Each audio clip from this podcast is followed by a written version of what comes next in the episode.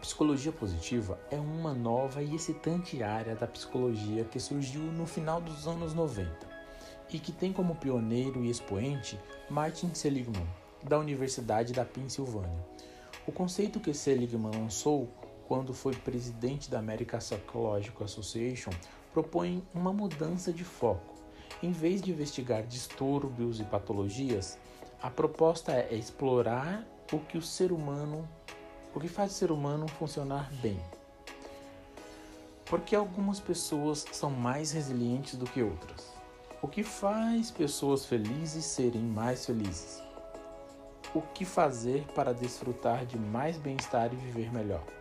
Essas são algumas indagações que começaram a ser feitas por vários pesquisadores, alinhados às premissas da psicologia positiva. Você pode pensar, isso não é exatamente uma novidade, afinal, desde a Grécia Antiga, filósofos como Aristóteles já se debruçava sobre questões similares. É verdade, mas a psicologia positiva introduz um elemento fundamental nessa reflexão: a pesquisa científica. É por isso que essa área de conhecimento costuma ser chamada de a ciência do bem-estar. Com ela, conceitos que acompanham o ser humano desde os tempos imemoriais não ficam mais apenas restritos ao terreno do pensar filosófico.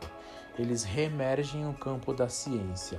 É assim que ficamos sabendo, por exemplo, que a gratidão fortalece nosso sistema imunológico, pode até mesmo aumentar a longevidade, ou que o amor estimula a produção de um hormônio que fortalece a saúde do coração ou que a alegria combate o estresse e estimula o aprendizado social.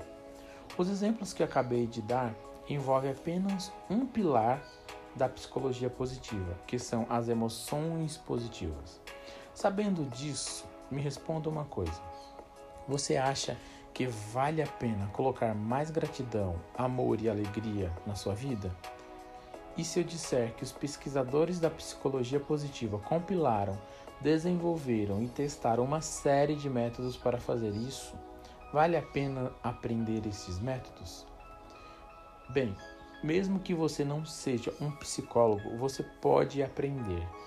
Mesmo se você é um pai ou mãe, um educador ou líder, ou se você é uma pessoa disposta a crescer e contribuir para que os outros também cresçam, você pode mudar a sua vida para melhor e tornar-se um agente de mudança no seu lar, no seu trabalho, na sua comunidade. Talvez a coisa mais impressionante que a psicologia positiva tem a oferecer é a possibilidade de trazer tudo isso e ainda aumentar a sua performance. O que você está esperando para ingressar nessa incrível nova era inaugurada pela psicologia positiva?